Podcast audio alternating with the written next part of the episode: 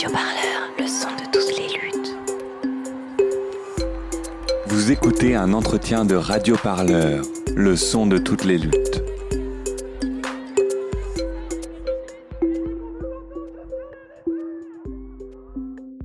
Albert Roger, est-ce que vous pouvez vous présenter, s'il vous plaît, d'abord?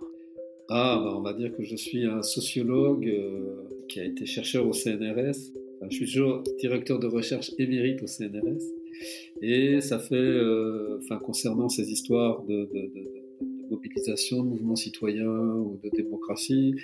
Ça fait une dizaine d'années, enfin un peu plus qu'une dizaine d'années que je, suis ces, choses de près. Au début avec, euh, enfin et toujours d'ailleurs avec une, amie philosophe qui s'appelle Sandra Logier, avec laquelle on a écrit trois, trois livres sur la désobéissance civile et puis sur les grandes occupations de place et puis sur les, les grands mouvements citoyens. Et là, moi, je viens d'écrire un dernier bouquin qui, qui essaye de, tirer un peu les leçons de ces dix années euh, d'observation de ce qui se passe dans le, champ de la politique.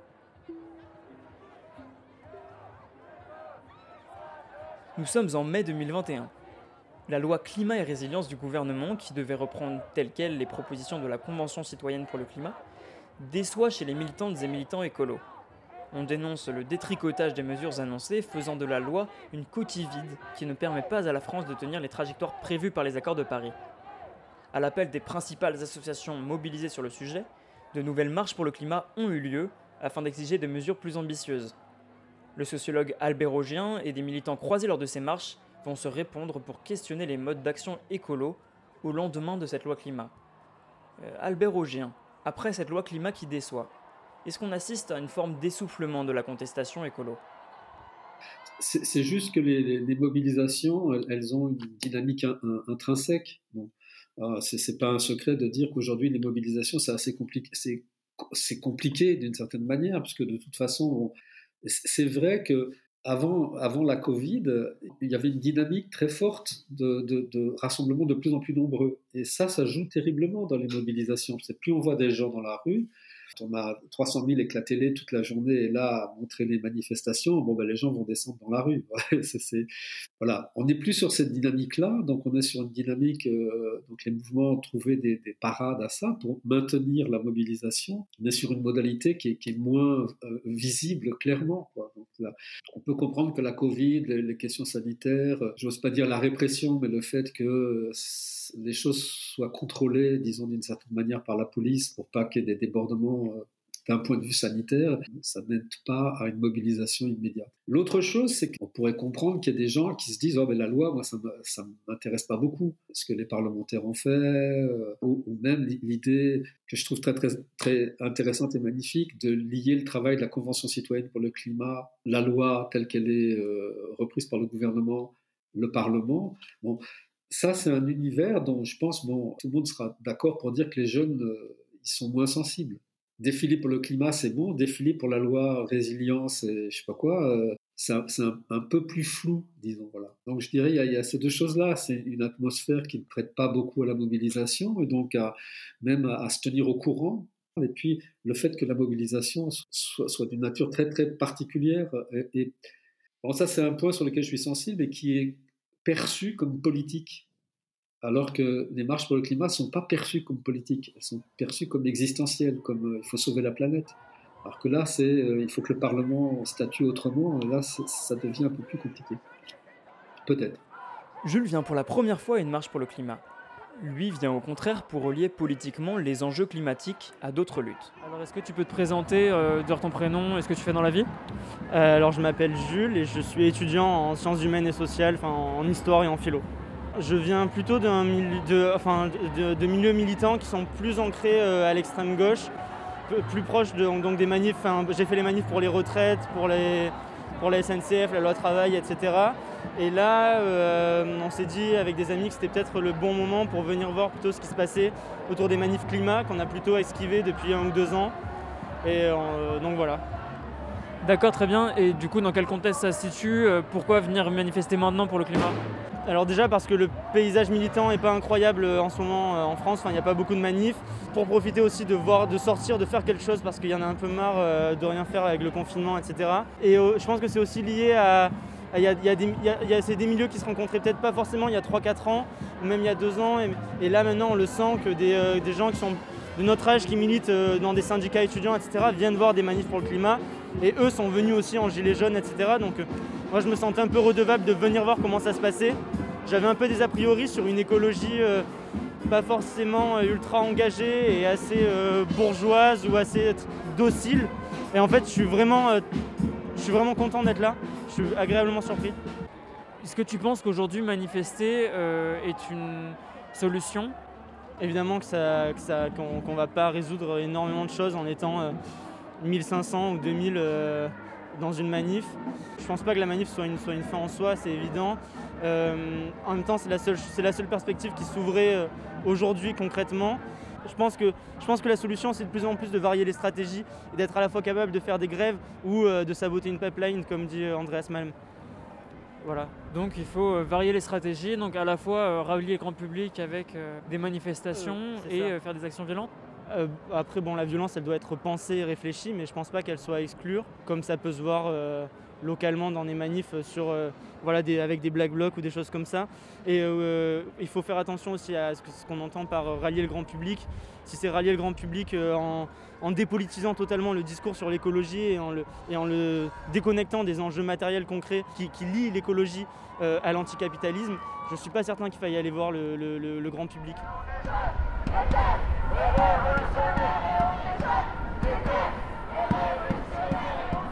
Jules parle ainsi de varier les stratégies et n'exclut pas le fait de recourir à des modes d'action violents s'ils sont réfléchis. Albert Augien, euh, on associe souvent la jeunesse à une forme de radicalité liée à l'inexpérience. Est-ce que les jeunes militantes et militants écolos sont plus radicaux que leurs aînés? Ah, ça c'est un peu compliqué, mais la, première chose à laquelle j'ai pensé, c'est aux gilets jaunes. Vous voyez, donc même les vieux peuvent être violents. Hein. L'idée qu'on est un peu euh, démunis pour faire changer les choses, aujourd'hui, elle, est, elle, est, euh, elle, traverse beaucoup de couches de la société. Le, fait que les formes sous lesquelles la démocratie représentative euh, traite les, sujets, ça pose, ça pose un certain nombre de problèmes. Il y a un certain nombre de limites au fait qu'on euh, vous dise bon voilà, on ne peut pas tout faire, ou taisez-vous. Donc ça, que les formes sous lesquelles la contestation se présente euh, dans les démocraties représentatives, euh, j'allais dire un peu usées, mais enfin un, peu euh, vieillottes, disons, un peu rouillées dans lesquelles on est, ça, c'est très partagé. Il n'y a pas que les jeunes qui le font. Les jeunes, pour autant qu'on puisse parler des jeunes, mais enfin bon, on va garder ça comme ça. Les jeunes sont, ils vivent dans cette atmosphère-là. On ne peut pas les détacher de la société en général. Donc, je pense que leurs parents eux-mêmes considèrent que le mode, le mode parlementaire n'est plus un mode satisfaisant. Euh, ou en tout cas, il y a suffisamment de gens euh, qui le pensent, suffisamment de gens qui ne vont plus voter, suffisamment de gens qui pensent que le Parlement, en tout cas en France, ne sert pas à grand-chose, et que les formes anciennes euh, de, mobilisation ne, valent rien, puisqu'il n'y a pas de changement. On n'obtient aucun résultat avec ces choses-là. Et donc, l'idée de, passer d'abord à la désobéissance civile, puis ensuite à des, actions euh, directes non violentes, et puis à de l'action violente, d'une certaine manière, bon, c'est, qu'on soit content ou pas, c'est le, cheminement normal. Hein. Et, et, dans le cas du climat, je pense que c'est très fort parce que le, c'est une question de vie ou de mort, un peu comme avec la Covid d'une certaine manière, mais c'est une question, ce qu'on appelle une question existentielle. Et dans une question existentielle, les enjeux peuvent être, si quelqu'un y croit vraiment, c'est très, très lourd. C'est-à-dire que c'est, on a 10 ans pour sauver la planète, c'est pas un mot d'ordre. Euh, c'est peut-être faux, hein, mais quand les gens croient sincèrement qu'on a 10 ans pour sauver la planète et sinon on va être euh, inondé, on va avoir des, on n'aura plus d'eau, on n'aura plus à manger, on n'aura plus d'air, on n'aura plus rien. Bon, la, la, peur panique, elle, elle, peut se comprendre facilement. Et donc si les gouvernements ne font rien pour ça, eh ben, ça fait monter le degré d'irritation. On dit, mais attendez, mais vous êtes fous. C'est, comment c'est possible que. Voilà. Et même on vous fait 150 propositions avec une, conférence citoyenne. Et même ces 150 qui sont très très modestes, qui ne remettent pas en cause le capitalisme, qui ne remettent rien en cause. Juste, on vous a dit, réduisez les, les émissions. Et voilà, si vous voulez réduire les émissions, voilà ce qu'on vous dit. Et même ça, vous ne le faites pas il euh, y a un côté un peu, un peu, un peu irritant. Donc, d'une part, euh, aller vers, vers des formes euh, plus violentes ou, moins, moins encadrées, enfin, du point de vue de la démocratie représentative, donc les partis, les syndicats, les manifestations, tout ça, c'est plutôt logique. Mais, mais, c'est pas tout le monde qui le fait. Donc Alternativa, toutes les grandes organisations, 350.org, euh, même Greta Thunberg et, les troupes de Youth for Climate, euh, ils mettent pas à sac et, recourent pas à de la violence. Euh, et, même les, les, aspects de désobéissance, c'est des aspects extrêmement bons. Je vais pas revenir là-dessus parce que j'ai un peu écrit, mais c'est recourir à de l'action directe non violente et pas de la désobéissance civile. En gros, s'occuper des territoires, tout ça, bon, se mettre par terre, euh, bloquer la circulation, euh, euh, peindre des façades, enfin bon, tout, ça, c'est des trucs qu'on connaît très très bien. C'est très bien de le faire, mais c'est pas de la désobéissance, c'est juste de l'activisme politique qui essaye de trouver des moyens de, soulever l'opinion. Il y a eu des mouvements écologistes qui ont essayé de mettre en place des systèmes de, résistance armée ça, a existé aux États-Unis, les gens ont pris des 50 ans de prison, fait tout ça, bon, ça, existe. À ma connaissance, ça ne se développe pas beaucoup. Il n'y a, pas, de la résistance armée euh, écologique. Donc les, formes majeures qu'on voit, c'est des formes euh, qui restent encore pacifiques, non violentes, surtout non violente, et, voilà, parce que c'est devenu une modalité très forte de l'action de la non-violence, de systématiser la non-violence. Hein. Donc là, il y, a, un, travail très intelligent qui est fait sur la non-violence, qui met les pouvoirs euh, au pied du mur. quand on est violent, bon, c'est facile de réprimer avec des LBD, tout ça, c'est bon, quoi, comme les gilets jaunes. Et là, il y a une partie de l'opinion qui peut être même d'accord, même si on trouve que c'est un peu, dégoûtant, on dit bon, mais quand même, euh, ça se fait pas de cramer euh, les Champs-Élysées. Mais ce que, je voudrais dire, c'est que néanmoins, le travail dans le cadre de la démocratie représentative, dans le cadre parlementaire, continue, que ce soit en France, que ce soit en Europe et que ce soit dans le monde. Donc il y a des grandes institutions européennes, mondiales ou nationales dans lesquelles une partie des problèmes euh, se traite. là, typiquement, dans le cadre de la loi euh, climat et résilience, voilà, le cadre français est très limité. À l'intérieur de ce cadre français qui est, assez limité, et donc beaucoup de militants considèrent que ce n'est pas un cadre pertinent, donc c'est même pas la peine de s'occuper de la France, parce que c'est une goutte d'eau ce qu'on peut faire, donc il faut vraiment le faire au niveau mondial. Mais que ce soit là, que ce soit euh, au Parlement européen, qui est un niveau déjà plus où des gens justement l'ancienne génération écologiste, même la nouvelle, hein, je pense à, comment elle s'appelle, euh, cette, fille qui est devenue, euh, qui était dans l'affaire du siècle et qui est devenue parlementaire européenne. Euh, Marie Toussaint. Marie Toussaint. Bon, Marie Toussaint, son choix, il est vraiment. Voilà, il y, a une série de choix qu'on peut faire Et Marie Toussaint, elle a pris euh, ce truc, de, disons, de l'ancienne génération, d'investir le Parlement européen. Parce que stratégiquement, on voit que c'est plutôt à ce niveau-là, déjà au niveau européen, que ça a plus de poids qu'au niveau national. Et d'autres institutions ont carrément pris le parti de dealer au niveau mondial. Les grandes, euh, associations, les grandes ONG internationales, elles sont dans les grands cénacles mondiaux qui définissent euh, les politiques pour le monde. Alors ça a l'air très très loin d'un petit jeune qui manifeste là sur. Euh, et si on lui dit oui, tu sais, c'est bien ton action, elle sert à ce que euh, à l'OMS ou on, traite de problèmes de, de zoonose ou où les questions de climat sont traitées dans des organismes mondiaux. Alors c'est très très loin, on comprend rien.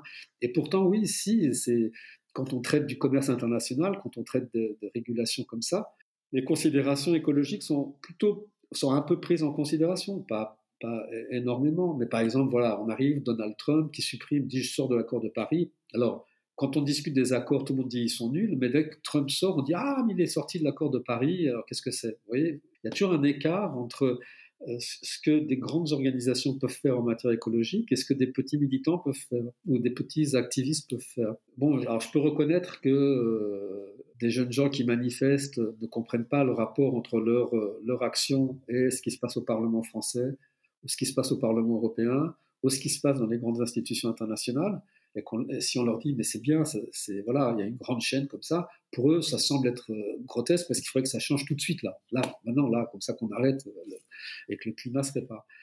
Et pourquoi je dis tout ça, c'est pour dire qu'en fait, même si on considère que le niveau parlementaire est, pas totalement pertinent, pas adéquat ou ne donne pas de résultats immédiats, il n'empêche que ça continue, c'est qu'il y a des gens qui continuent à travailler dans ce cadre-là. et donc en fait, en gros, il faudrait penser que c'est la somme de toutes les actions, qu'elles soient dans la rue, qu'elles soient dans l'activisme, qu'elles soient au Parlement, qui, fait que cette question euh, reste sur le devant de la scène et, que les sociétés sont obligées de s'en occuper. Donc je ne voudrais pas écarter, dire ah ces gens ne font rien euh, dans leur blabla euh, au Parlement. Ils font un petit peu, en tout cas, en, tout cas, ils font vivre la question à, différents degrés, dans la rue, dans les parlements et dans les instances internationales. Salut, euh, est-ce que tu peux te présenter avec un prénom Est-ce que tu fais et pour quel organe tu bosses? Ouais, je m'appelle Noé, je suis membre de Youth for Climate et je suis étudiant en première année de master. Master de quoi En master de sciences politiques. Politiquement, euh, est-ce que tu peux nous dire ce qui se passe actuellement euh, sur, au niveau de la loi climat notamment Politiquement, on nous a fait croire qu'on allait prendre des mesures, donc on a réuni une convention citoyenne de 150 personnes qui a travaillé sur des mesures qui étaient euh, plutôt intéressantes. Même nous, avec Youth for Climate, on pense qu'il faut aller plus loin que ces mesures-là, mais déjà ces 149 mesures-là sont intéressantes. Et ensuite, qu'est-ce qui a été fait? On les a balayées. Donc c'est presque pire que de ne rien avoir fait du tout, parce qu'on a fait croire que démocratiquement on allait faire entrer des mesures dans la loi, et finalement ces mesures-là on les a mises de côté. Et donc il y a à peine 10 mesures sur les 149 qui sont réellement reprises et qui vont être réellement inscrites dans la loi, et encore elles auront peut-être un effet assez limité. Donc en fait, on nous fait croire qu'on s'intéresse à l'écologie, on nous fait croire qu'on fait une loi climat intéressante alors qu'en fait il n'en est rien. Et donc euh, c'est un mensonge total et nous on est là pour dénoncer ça aussi, c'est-à-dire que ces gens ne font pas de l'écologie. En 2019, il me semble qu'il y a eu justement un, remaniement dans Youth for Climate avec euh, une partie du, mouvement qui s'est scindée, euh, une partie qui pensait, qui voulait être anticapitaliste et l'autre qui voulait rester justement dans des, un mode d'action beaucoup plus pacifiste, il me semble Non, il n'y a pas eu de scission réellement. Euh, il y a eu effectivement euh, une évolution dans les modes d'action. On a adopté ce qu'on appelle la diversité des tactiques, qui veut dire qu'on soutient tous les différents modes d'action sans violence physique, bien entendu. Euh, et on a rédigé une charte dans laquelle effectivement on inscrit qu'on est anti-libéral, qu'on est anticapitaliste, parce que ce sont des mots qui ont un sens. Ils ont peut-être perdu de leur sens parce que voilà, on les répète à tort et à travers. Non, ça veut dire quelque chose. Ça veut dire que le système capitaliste qui se base sur une accumulation d'argent, une accumulation de production, il est absolument néfaste. On ne peut pas produire sans arrêt alors que les ressources du monde elles sont limitées. Donc on a tendance à dire anticapitaliste, c'est un gros mot, etc. Pas du tout. C'est juste dire qu'on ne pourra pas faire de l'écologie dans le système tel qu'il est aujourd'hui. Il va falloir changer de système avant d'imposer un monde réellement écologique. D'accord. Et euh, étant donné que la Convention citoyenne pour le climat, même si elle n'a pas été respectée, du coup, était peut-être l'initiative sur le climat la plus ambitieuse menée par euh, des politiques jusqu'à maintenant, euh, est-ce que manifester, ça sert encore à quelque chose Oui, ça sert à quelque chose parce que c'était pas une vraie, euh, une vraie ambition démocratique, la Convention citoyenne. C'est-à-dire que les mesures qui sont sorties de la Convention citoyenne, elles sont certes intéressantes, mais elles sont défendues depuis 40 ans par les scientifiques. Les mesures, elles sont pas nouvelles. C'était intéressant, c'est de faire réfléchir les citoyens dessus et montrer que les citoyens pouvaient avoir la parole. Le fait est que cette parole-là, elle n'est même pas respectée. Donc oui, les manifestations servent à quelque chose pour dire nous ne sommes pas dupes euh, de ce petit jeu finalement qui consiste à faire comme si on allait écouter le peuple alors qu'on ne l'écoute pas du tout. Nous, on est dans la rue pour dire on ne nous a pas entendus et on va continuer à être là dans ces rues-là jusqu'à ce qu'on finisse par nous entendre ou alors que nous-mêmes on réussisse à appliquer les mesures. Quoi.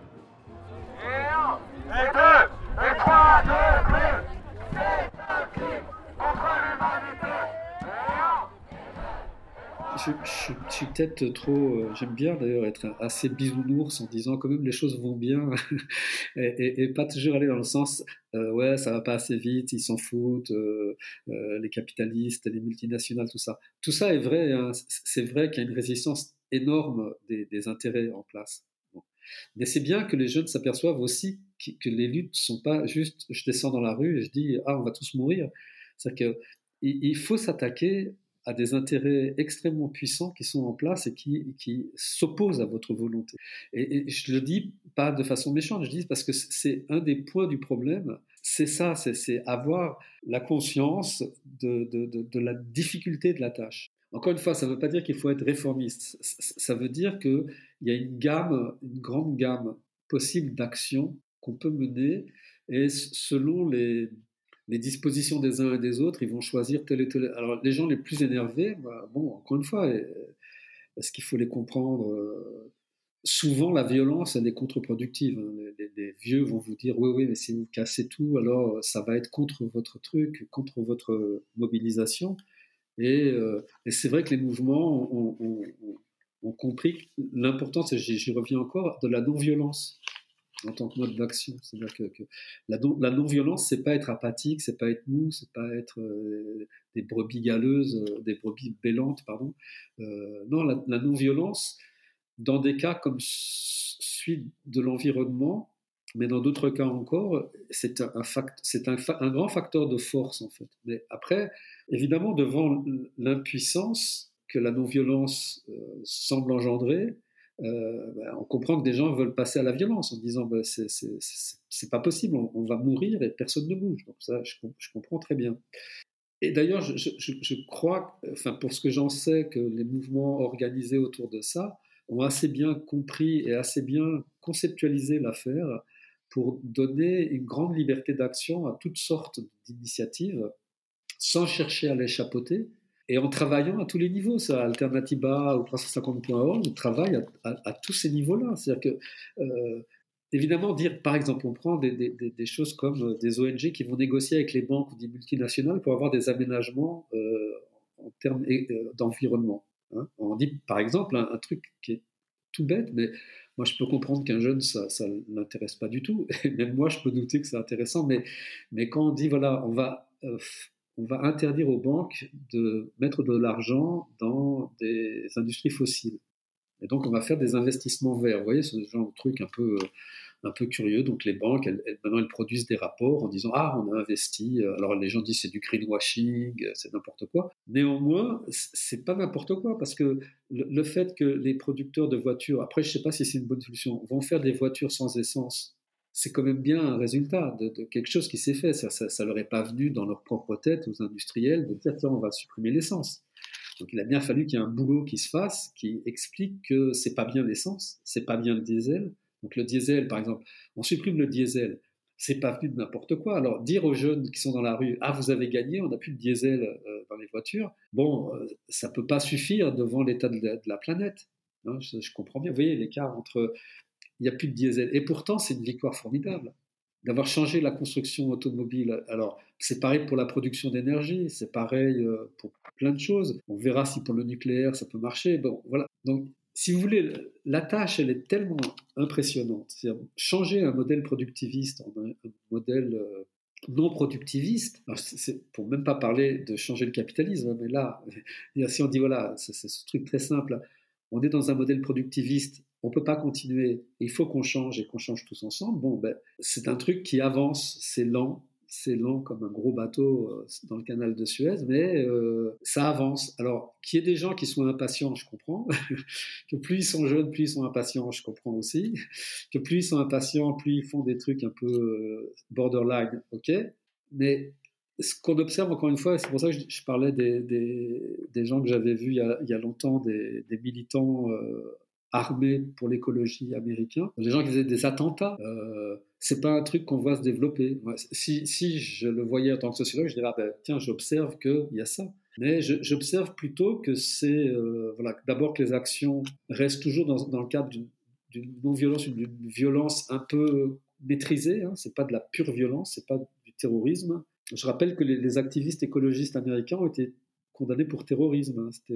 Évidemment quand on met une bombe quelque part dans un, sur un barrage, voilà, ou quand on crame des, camions, tout ça, quand on, fait des attaques armées, euh, voilà, les gens sont tombés sous terrorisme, ils ont pris 40 ans, 50 ans de prison, ils y sont encore maintenant aux États-Unis. Bon, si, je le voyais se développer, ben, je le verrais, je dirais, voilà, ça se développe. Je vois que c'est plutôt très maîtrisé pour l'instant encore, et que, le, et que des organisations peuvent à la fois appeler à des actions euh, directes non violentes et négocier par ailleurs avec les banques, les multinationales, les gouvernements. Cette génération qui devient une force politique avec des mouvements comme Youth for Climate, c'est celle qui va aussi a priori vivre plusieurs degrés de réchauffement en traversant le 21e siècle. Est-ce qu'il y a une forme de défiance par rapport aux générations précédentes euh, qui sont collectivement responsables de la situation et qui peut se ressentir notamment euh, au sein des mouvements militants euh, par une division entre des jeunes et des générations plus âgées? Écoutez, en général, j'aime pas tellement le terme de défiance euh, parce, parce, que, même si on prend les arguments de Youth for Climate, mais plus généralement, parce qu'on est tous dans le même bateau d'une certaine manière. Donc, même si les jeunes manifestent, ils peuvent dire bon, vous nous avez laissé la planète dans un certain état. En gros, après, on pourrait discuter. Je pense que ils en profitent aussi beaucoup.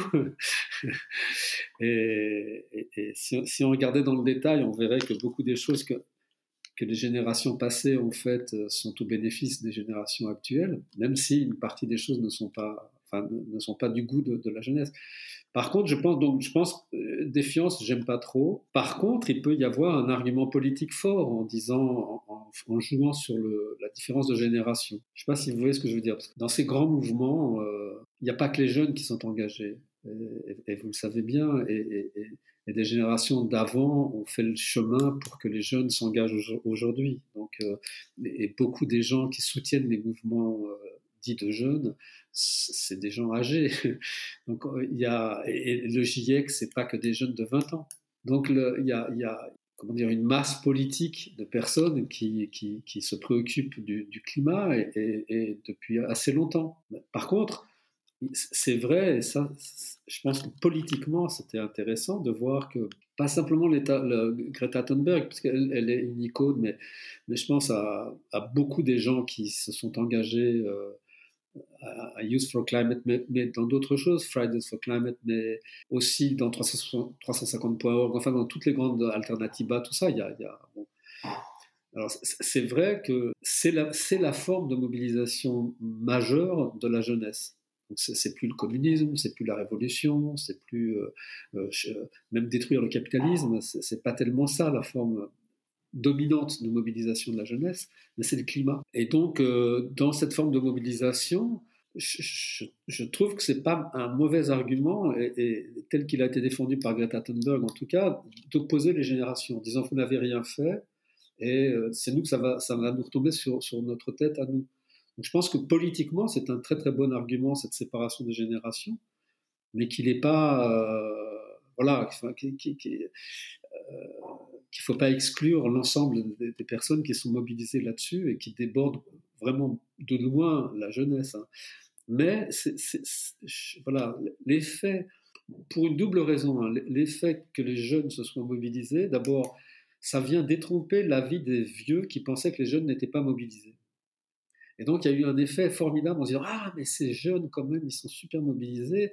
Et ça a fait plaisir à beaucoup d'anciens qui pensaient que les jeunes étaient individualistes, qu'ils étaient sur Facebook toute la journée et, qui se moquaient de, des affaires collectives. Donc, il y a eu un effet formidable de ce point de vue-là.